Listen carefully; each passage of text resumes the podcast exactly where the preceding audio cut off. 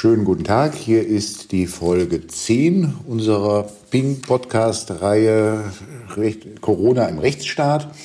Nachdem wir in der Folge 9 einen Ausflug äh, in die Wissenschaft gemacht haben, in die Rechtswissenschaft und nach Wien zu Nikolaus Forgo, mit dem wir uns, uns gestern unterhalten haben, ähm, kehren wir heute ins heimische Berlin zurück zur Stiftung Datenschutz und zum Vorstand der Stiftung Datenschutz, Frederik Richter. Hallo Frederik.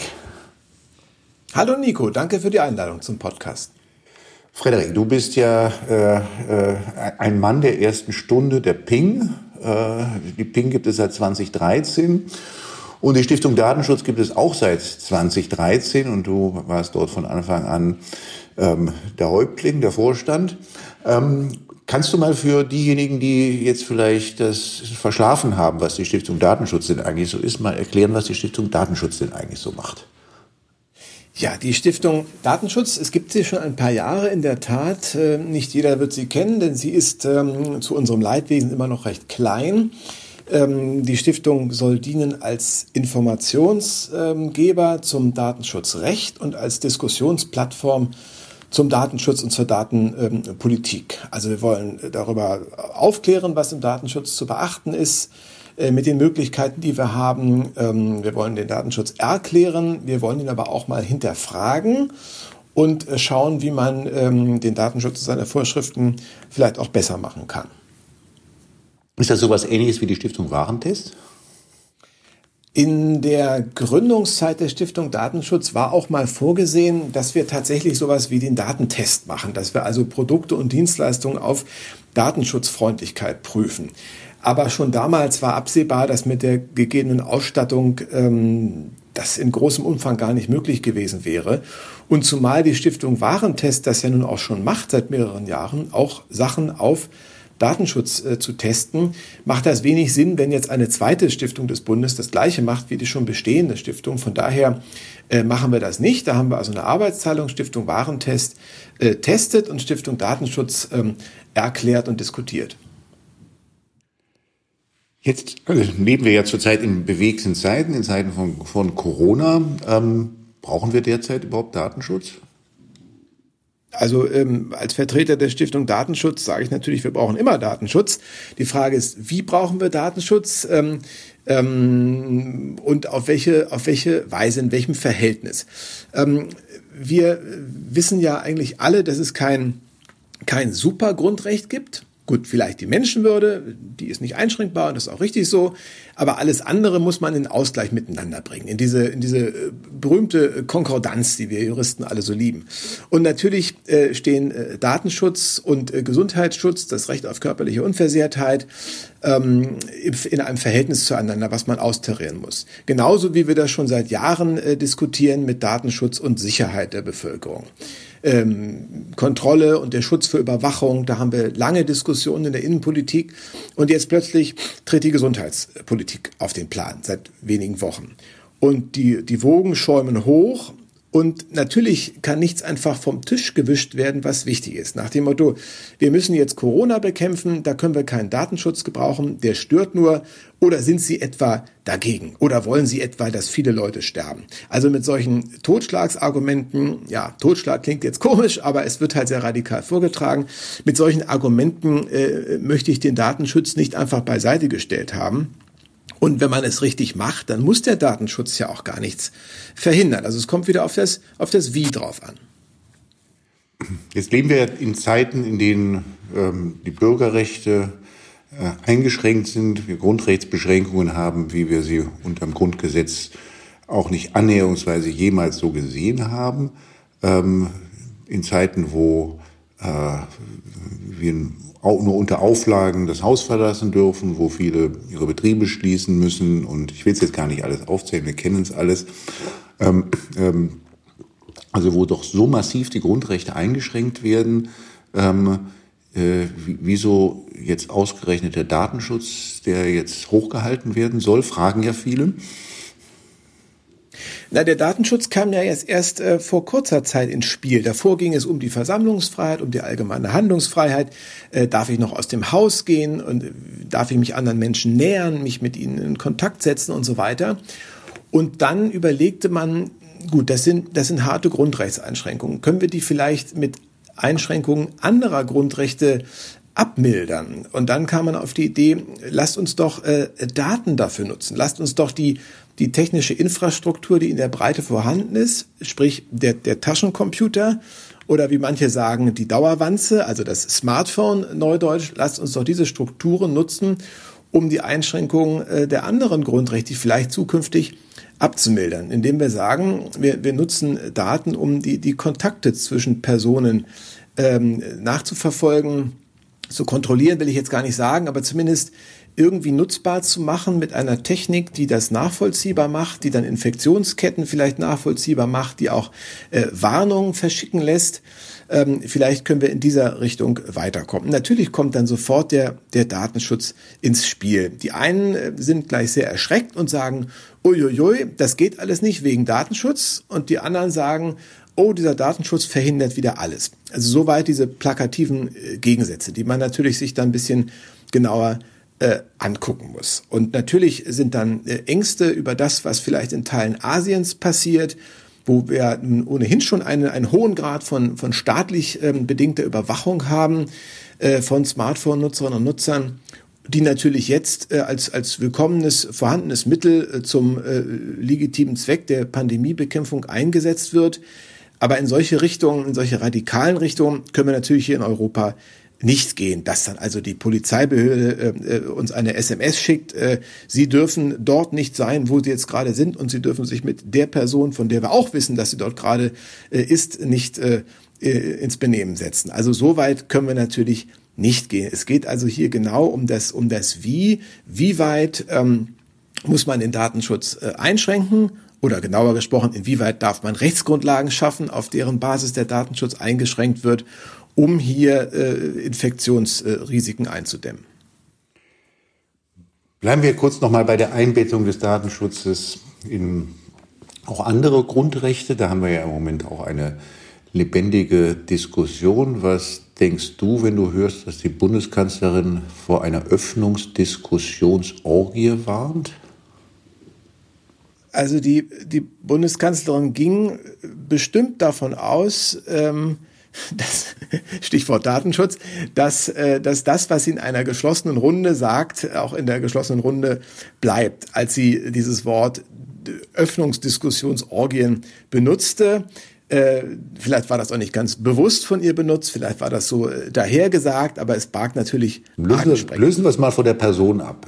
Ähm, äh, lösen wir es von der Person mhm. ab, äh, gerne. Also sprich, ähm, wie, es geht letztlich ja um das, das, das alte Grundthema ähm, der, der Bürger, der Freiheitsrechte für sich zu nutzen einfordert, muss sich dafür eigentlich nicht rechtfertigen. Es muss sich immer der Staat rechtfertigen, der diese Freiheitsrechte seiner, in Anführungsstrichen, seiner Bürgerinnen und Bürger einschränkt.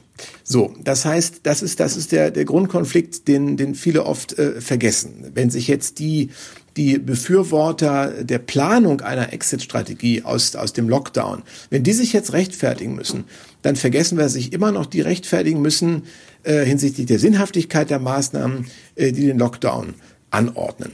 So, und ähm, dann geht es mir weniger darum, ist, ist, ähm, ist ohnehin, ist überhaupt ein, ein Einschränken von Grundrechten nötig?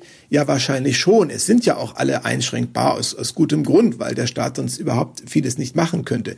Es geht mir immer um die Vernunft in der einzelnen Maßnahme. Und ähm, hier müssen wir sprechen über äh, Kontaktsperren, denn das ist ja das Ziel des Ganzen, Kontakte zu vermeiden, physische Kontakte. Und es geht nicht um Ausgangssperren. Nun kann man zwar sagen, wir gehen davon aus, die Bevölkerung ist so unvernünftig, wenn sie aus dem Haus gehen darf, dann sucht sie auch den engen Kontakt und dann haben wir die Infektionsrisiken gesteigert.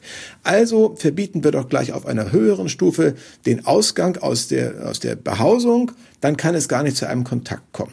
Das ist für mich so ein bisschen so ein problematisches Bild von einer äh, Bevölkerung, äh, die man nicht als äh, lernfähig und vernünftig erachtet. Das ist mir ein bisschen, bisschen zu, zu simpel.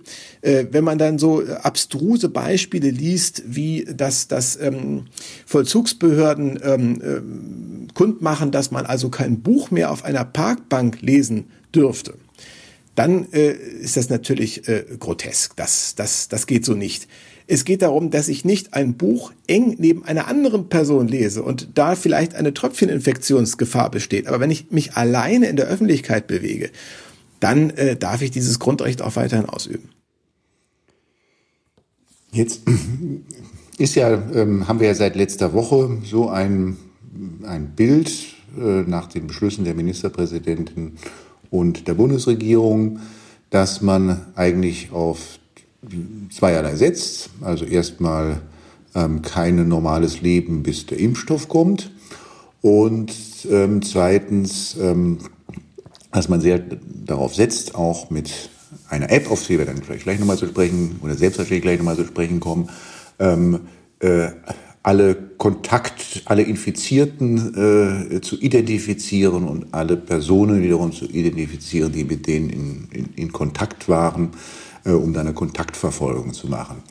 Jetzt sagt heute der äh, nordrhein-westfälische Ministerpräsident in einem Interview mit der FAZ Folgendes. Und da würde mich mal interessieren, ob du dich ob du dich damit anfreunden kannst oder, oder überhaupt was mit anfangen kannst. Äh, Laschet sagt heute Folgendes. Deutschland ist kein Labor, in dem man 80 Millionen Menschen nach Laborbedingungen behandeln kann, sondern es ist ein Land, das lebt, das Grundrechte hat. Dieses äh, Zitat ist mir insofern recht sympathisch, als dass ich äh, niemals mich als Labormaus fühlen will, als, als freier, als freier Bürger in der, in der Bundesrepublik. Ähm, wir haben natürlich eine Sondersituation, dass äh, jeder von uns freien Bürgerinnen und Bürgern äh, einfach weiterhin machen kann, was er für richtig hält und seine persönliche Risikoeinschätzung für die Gesellschaft über die von epidemiologischen und virologischen Fachleuten stellt, das geht sicherlich nicht. Aber natürlich zu sagen, ähm, wir sperren erstmal präventiv alle ein, böse gesprochen, und dann gucken wir, ähm, wie lange das so gehen muss. Und ähm, der, der raus will aus diesem Käfig, der muss sich rechtfertigen und nicht der, der das Schloss noch eine Weile länger zulässt. Ähm, jetzt mal wirklich sehr, sehr, sehr plakativ äh, gesprochen. Also wir brauchen eine Dauerdiskussion über die Maßnahmen, mit, nicht nur mit Virologen, auch eben mit, mit Soziologen. Was macht denn das mit der Gesellschaft? Die, äh, die Vereinsamung ganzer Bevölkerungsgruppen, vor allem der Alten, die nun leider wiederum auch besonders gefährdet sind, äh, virologisch äh, betrachtet, da brauchen wir eine ständige Diskussion. Und deswegen sind auch solche äh, Äußerungen, die so eine Alternativlosigkeit suggerieren, äh, wie diese Öffnungsdiskussionsorgien-Geschichte, die sind natürlich gefährlich. Das klingt so nach Basta-Politik und das kann die Menschen auch von der Politik entfremden. Sprechen wir dann mal über die App. Hast du sie schon gesehen? Die App, das unbekannte Wesen. Also ähm, ich glaube, wichtig ist erstmal die, die Verklarung. Äh, es gab ja, es gibt ja die eine App, die Datenspende-App des Robert-Koch-Instituts, wo erst manche dachten, ui, ist das denn schon die echte App? Und dann hieß es, nein, das ist noch eine Vor-App. Also ähm, ähm im Moment ist, glaube ich, die, die äh, schwierigste äh, Aufgabe, den Überblick zu behalten. Ähm, die Lage ändert sich ja alle zwei Tage auf dem Markt der Anti-Corona-Apps. Ich, ähm, ich durfte ja in der äh, jetzt äh, aktuell oder bald erscheinenden Ausgabe des Ping-Journals eine äh, Kolumne schreiben, wo ich mich mit eben diesen Corona-Apps äh, äh, befasse die ist natürlich im Zeitpunkt des Erscheinens schon teilweise äh, veraltet, weil die Lage sich ständig ändert. Ähm, erst hieß es, die Bundesregierung habe sich für ein äh, Modell einer App, die es konkret eben noch nicht gibt, äh, festgelegt. Dann hat der Bundesgesundheitsminister gesagt, naja, das wird eher vier Wochen noch dauern als zwei Wochen. Also wir sehen die App wahrscheinlich erst im Mai. Und ähm, nun hieß es ähm, gestern, ja, wir, wir müssen uns jetzt erstmal andere Ansätze angucken. Dezentrales Modell versus zentrales Modell äh, versus, oder weiß nicht, versus da richtig passt, österreichisches Modell, äh, was ich mir nochmal genau anschauen muss.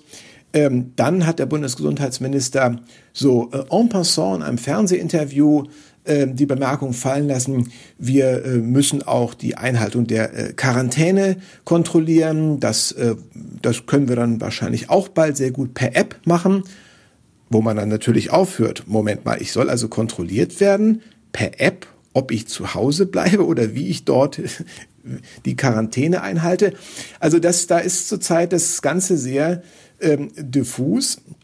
Dann wird es noch überlagert von einem äh, Streit äh, im wissenschaftlichen Konsortium, was die Entwicklung dieser ähm, PEP, PT, Privacy Enhancing, nee, Pan-European Privacy Preserving Proximity Tracing oder Tracking App. Also die Begrifflichkeiten ähm, erfordern auch ein gutes Kurzzeitgedächtnis.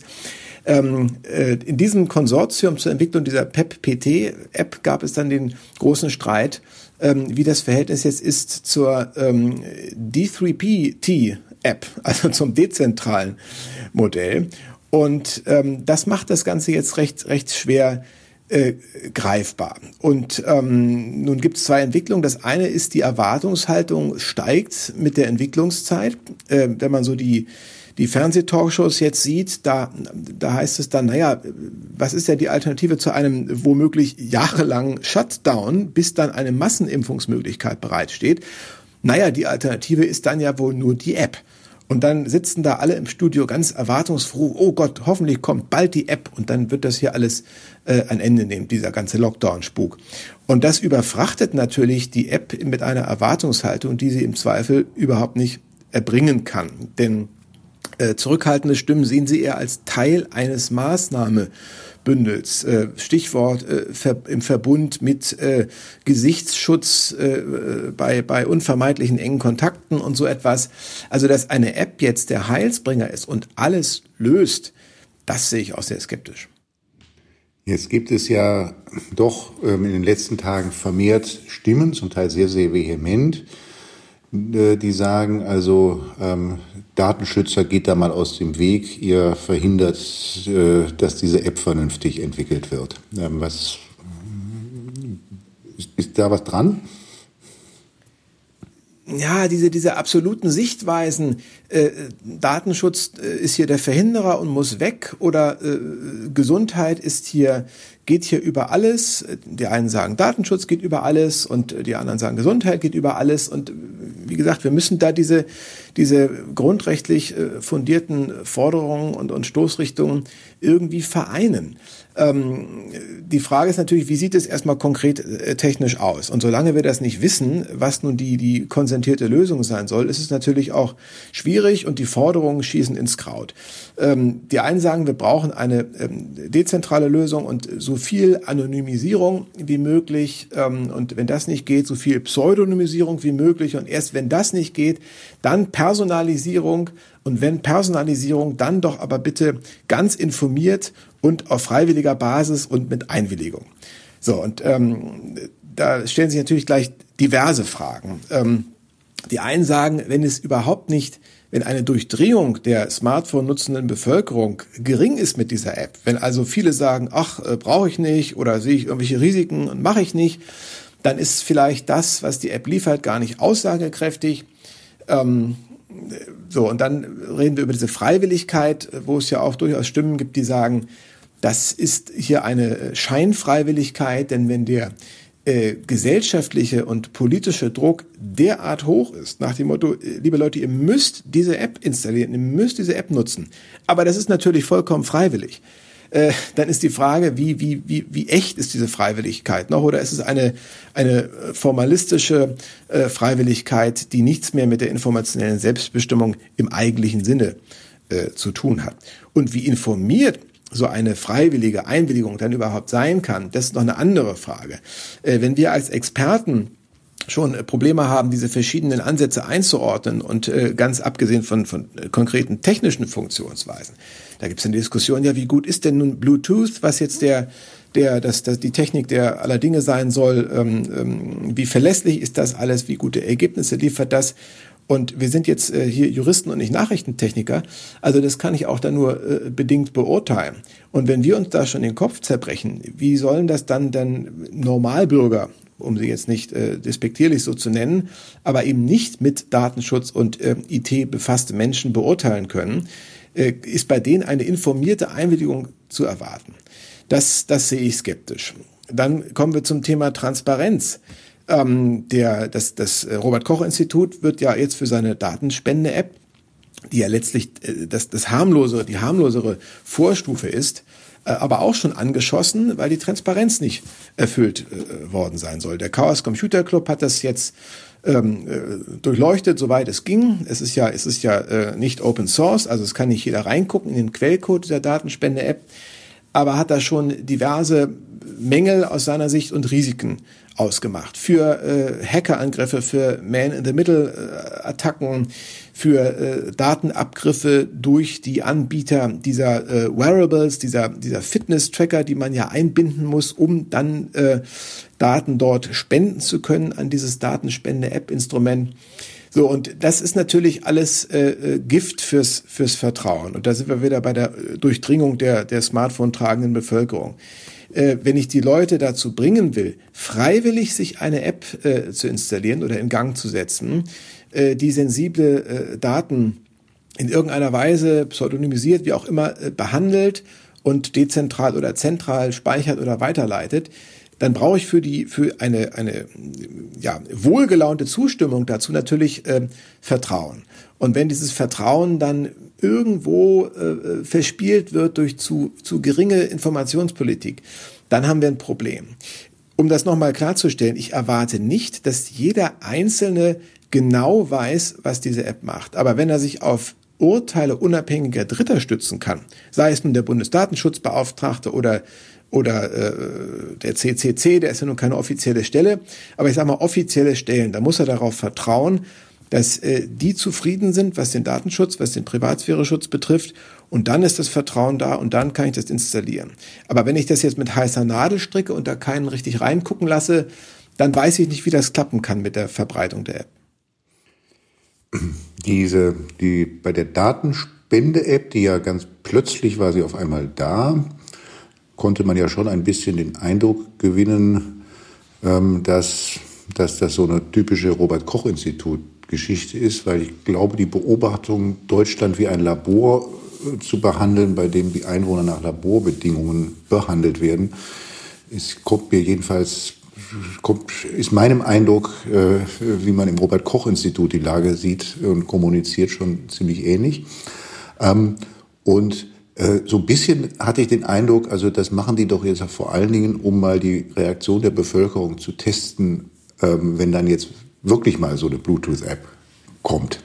Also das ist jedenfalls mein Eindruck gewesen, weil so eine ganz jedenfalls überzeugend schlüssige Erklärung, warum, also was sie denn jetzt eigentlich mit den ganzen, mit den ganzen Daten anfangen wollen, die dann über die, ähm, die sie dann da über per Datenspende sammeln, ist mir jedenfalls bisher noch nicht über den Schirm gelaufen. Tja, wenn diese Datenspende-App ein ein, eine Art Testballon hinsichtlich der Akzeptanz von so etwas gewesen sein sollte, dann ist es ein ziemlich äh, löchriger.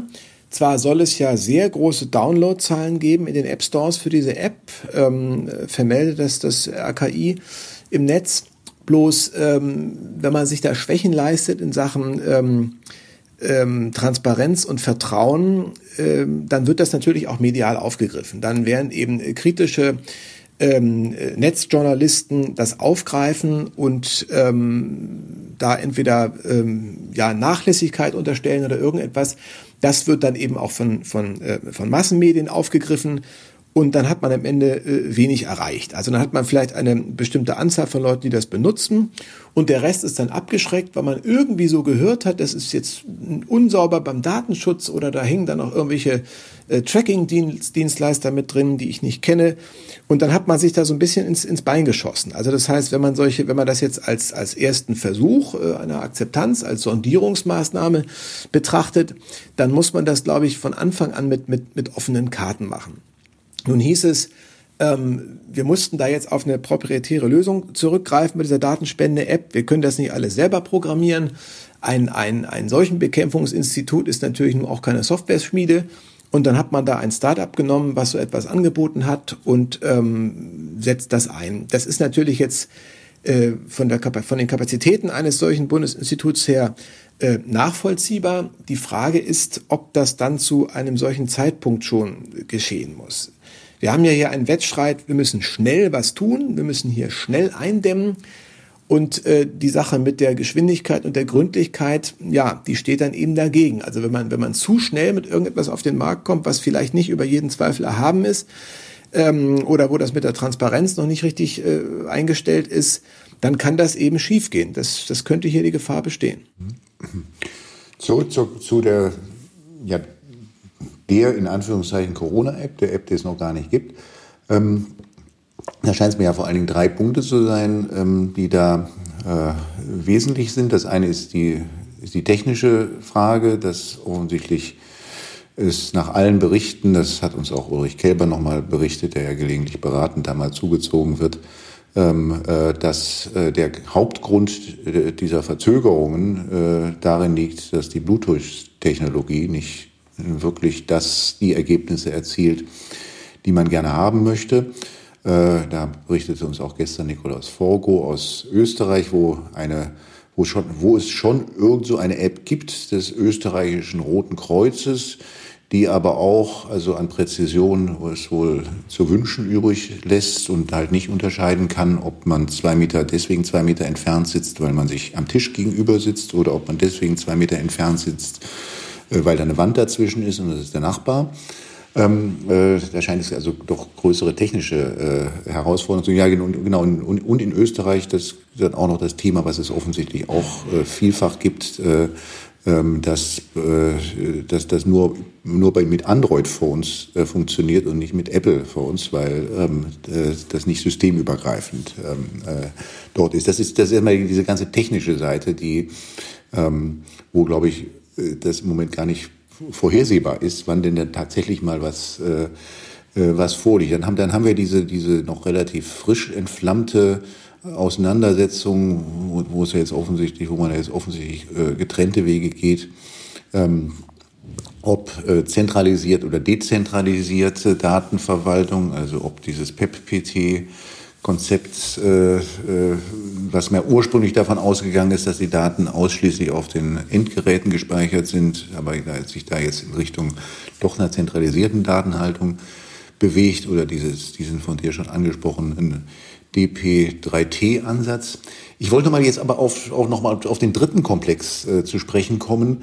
Ähm, äh, was heißt eigentlich Freiwilligkeit? Also die, das ist ja jedenfalls ganz überwiegend äh, mehr oder weniger gesetzt und sicherlich auch aus vielen guten Gründen, dass man jetzt die Leute nicht zwingen kann und soll, diese App zu nutzen. Ähm, ähm, aber ähm, äh, Hast du mal irgendwo jetzt verstanden, was denn eigentlich die Folgen sein sollen, wenn man so eine App dann tatsächlich auf dem Gerät hat? Ähm, äh, ist dir da was mal untergekommen, ob das dann heißt, dass man mit der App dann halt Zugang zum Krankenhaus bekommt, um seine Angehörigen zu besuchen, dass man mit der App ähm, dann vielleicht ähm, äh, die, die, die Angehörigen im Altenheim besuchen kann oder, oder, oder dergleichen. Ist dir da, sind dir irgendwelche Überlegungen schon mal über den Weg gelaufen?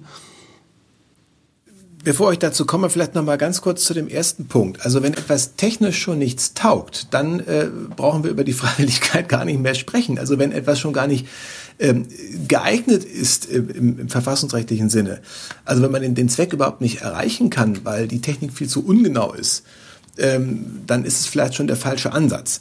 Das hatten wir ja, wir hatten ja kurz die Diskussion äh, auch angestoßen vom, vom Gesundheitsminister, dass man doch eine Art Funkzellenauswertung äh, benutzen sollte, wo dann recht schnell äh, klar wurde, Funkzellen sind entweder äh, viel zu groß wie auf dem Land oder viel zu voll wie in der Stadt, um genaue Ergebnisse liefern zu können. Und dann gab es noch andere technische Punkte. Und äh, scheint sich so ein bisschen, als, als klappern wir so die Techniken ab, äh, die alle so in Frage kommen und sind da auch noch nicht ganz am Ende der Überlegung. Also sprich, diese, diese Geeignetheitsfrage äh, muss, glaube ich, ganz, ganz hochgehangen werden. Aber in Sachen Freiwilligkeit, ähm, also zum einen sehe ich das Problem, man muss die Leute überzeugen. Wenn man sie nicht zwingen kann oder äh, will aus grundsätzlichen Erwägungen, dann muss man sie äh, überzeugen. Dann kann man entweder äh, hoffen, dass so ein gewisses ähm, unterschwelliges Nudging einsetzt, also sprich, wenn jeder diese App hat, dann hat der vielleicht moralische, gesellschaftliche Bedenken, der sie nicht benutzt. So ähnlich wie in einem Supermarkt, wo alle eine Maske tragen, da fühlt sich dann irgendwie der, der nicht einer Maskenpflicht unterworfen ist, aber doch irgendwie genötigt, vielleicht doch auch so eine Maske aufzusetzen, von, von deren Nutzen er jetzt überzeugt sein kann oder auch nicht. Also das, das erwarte ich so bei diesem unterschwelligen Zwang so ein wenig. Da kann man, da kann man jetzt unterschiedlicher Meinung drüber sein, ob das jetzt äh, eine erwünschte Entwicklung ist oder nicht. Ich, ich erwarte sie bloß in gewisser Hinsicht. Ähm, überzeugende Argumente äh, für diese für diese freiwillige Nutzung können halt sein, dass die Leute einfach davon überzeugt sind, das ist jetzt nötig. Das klappt zum Beispiel im Ausland teils noch nicht so gut. Ich habe gelesen, dass in Singapur irgendwie nur 20 Prozent der äh, Bevölkerung die äh, grundsätzlich freiwillige Tracking- oder Tracing-App dort benutzen. Also das, da werden die Zahlen dann interessant sein.